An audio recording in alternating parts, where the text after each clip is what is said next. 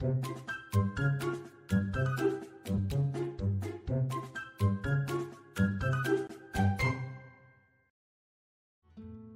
知道我们现在除了 Podcast 还有 YouTube 频道吗？订阅我们的 YouTube 频道，我们不定时会更新最新的资讯哦。Hello，大家好，欢迎收听《给个说法》，我是德意法律事务所林小编。今天我们想要来跟大家聊的话题是关于肇事逃逸。那在我们开始之前呢，先让我来介绍一下今天的来宾，有我们的刘律师。Hello，大家好，我是刘律师。是，那刘律师今天要聊的这个议题，其实它也不能算是议题，我觉得它是法律咨询里面很常见，尤其在交通啊、车祸啊、事故之类的，还蛮常会看接到民众就打电话来问一下这个相关的东西。对，那我这边想要问，就其实蛮常听到，大概有几个状况。第一个就是我不知道我有撞到，最常的就是可能骑机车，他可能连他撞到人。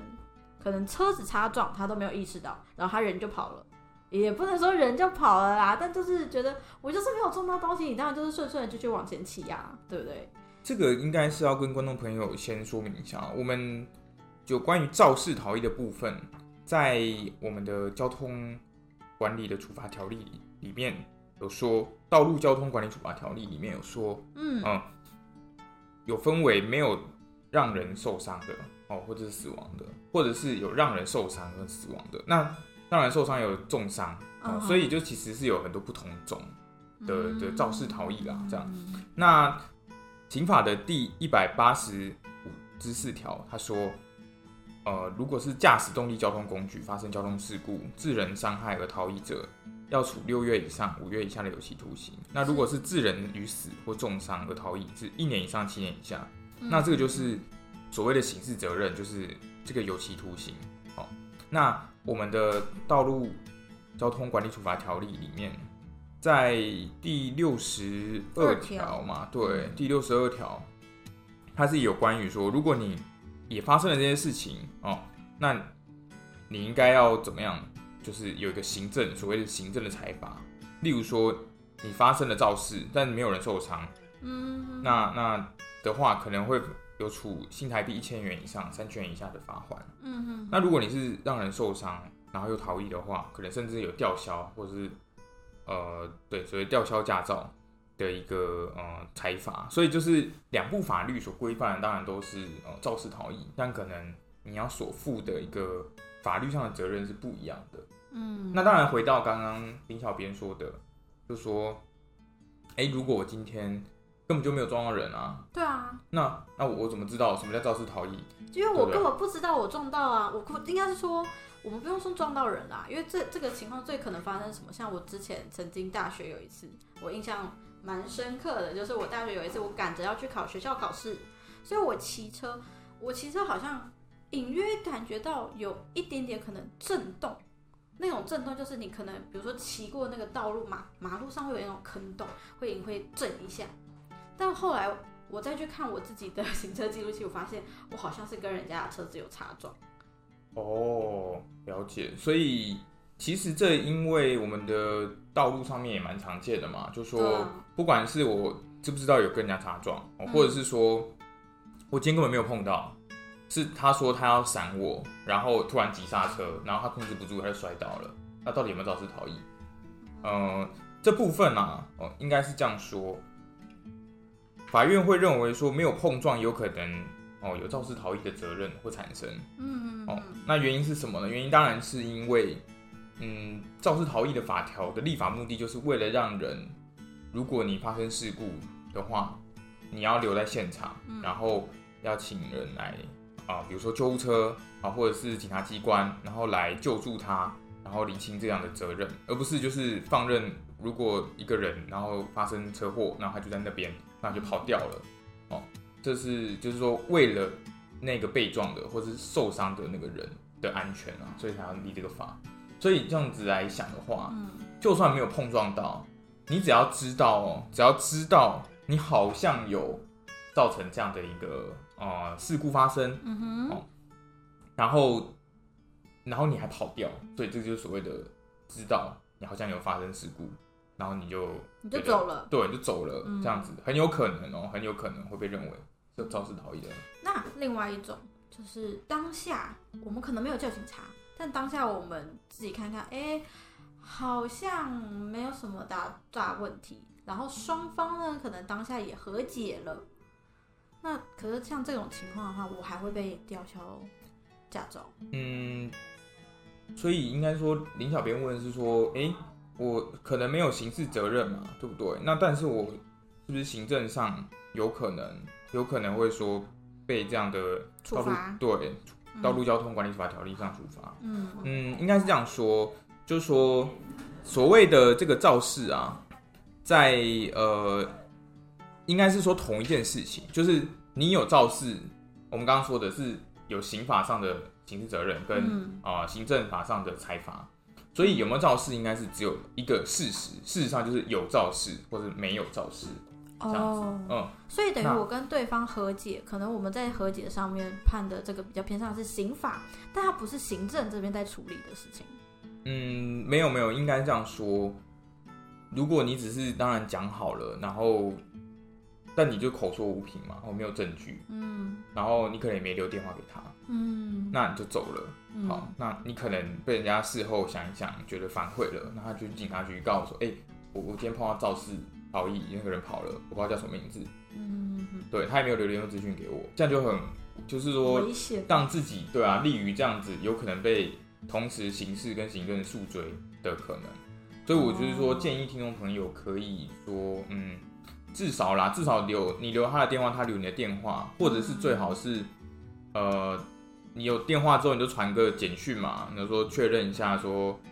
哎、今天我们这样发生车祸没有问题嘛？然后他就回传一个，哦，没有 OK，我我还好没事。就是真的确定我们两个讲好的是真的是讲好的。对对对，那当然文字记录是对我们保护最好的一个方式啦，这样，嗯。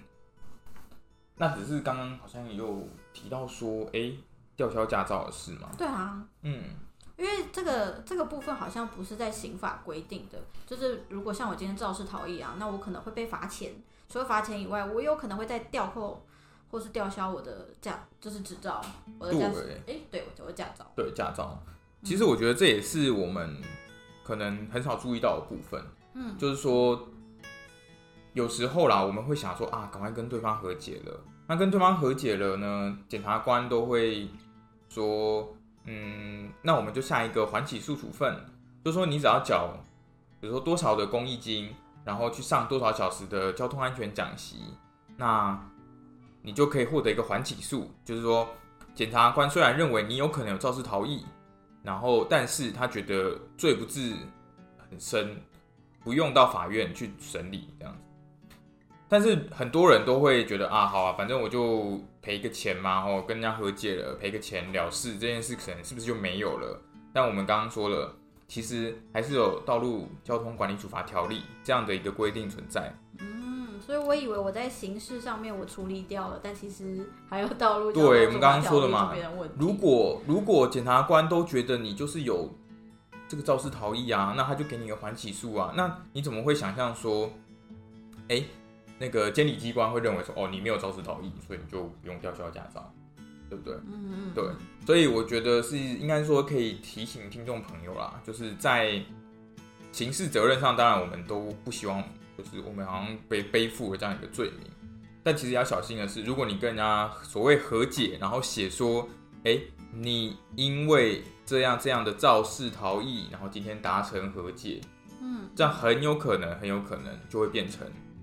呃，你就好像承认了你肇事逃逸嘛，所以我才要跟你和解嘛，对不对？所以我觉得这个是呃用词上非常需要小心啊。那如果你当然你不知道怎么使用，建议你还是找呃，比如说律师，这样子可以帮助你怎么样来草拟这样的一个和解的条件，会比较安全哦。嗯嗯嗯了解。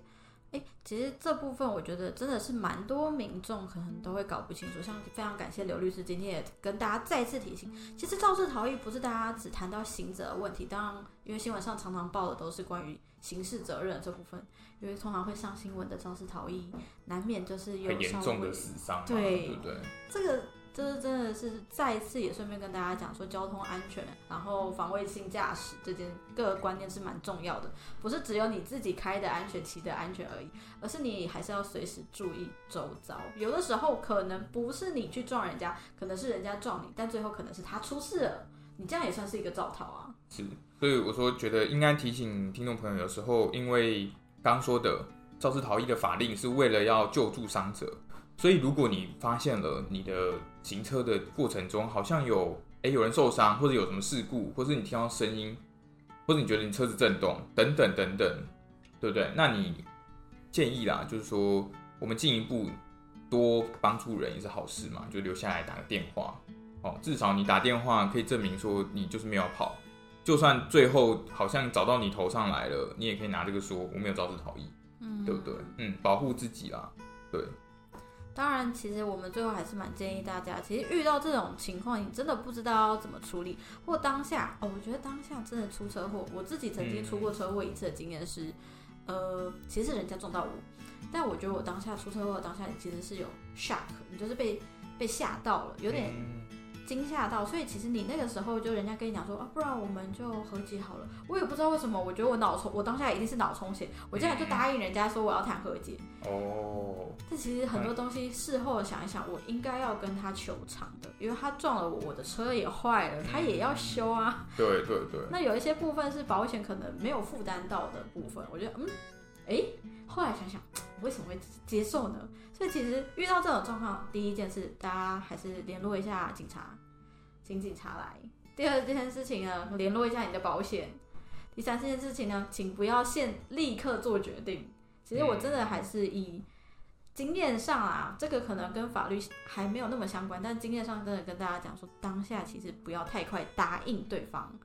对啊，毕竟在那样的状况下。受到这样的冲击，很有可能你的想法就没有很完全，没有办法，也没有人在旁边跟你讨论，你可能会做出一个你可能未来会后悔的一个结果或者一个选择，或是会让你的权益有受到一些损失。对，那我们今天其实稍微就是带了一些关于在肇事逃逸，不管不管是刑法或是行政，也就是我们所谓道路交通处罚条例。那这边跟大家说明一下，对，所以刚刚刘律师其实也帮我们分了一些几个状况。简单来说，就是你今天肇事了，但是没有人受伤，没有人死亡，那可能有发生车损，也有可能没有。但就是这个部分的话，就是属于我们由轻到重的话，就从罚钱，嗯啊，再来就是吊扣你的执照，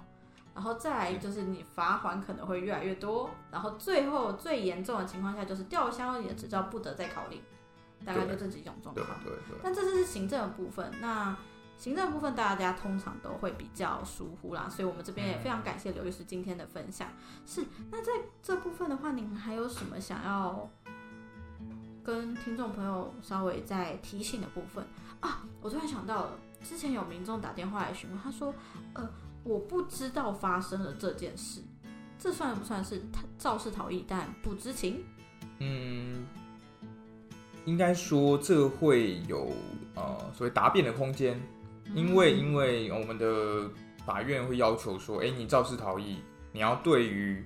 你肇事这件事有认识。什么叫有认识？就是你知道了哦，我今天有肇事了，嗯，然后你还想要离开，就是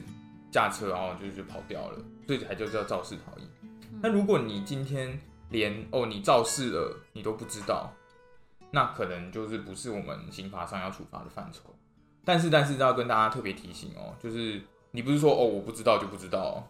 我们我们在这样的一个啊法律的，就是说裁决的过程里面，还是会看说一些事实，比如说客观的事实，像是你有没有停，比如说慢慢的停下来，然后甚至来观察这样的一个呃事故的发生。啊，你说看一看，然后觉得你好像没有你的事，然后就跑掉了。如果有类似的行为，哦，这个在很多法院的判决里面都会被认为，这其实就是你知道有这个事故的发生，但是你还刻意的跑掉，那就当然就是会有肇事逃逸的刑责。对，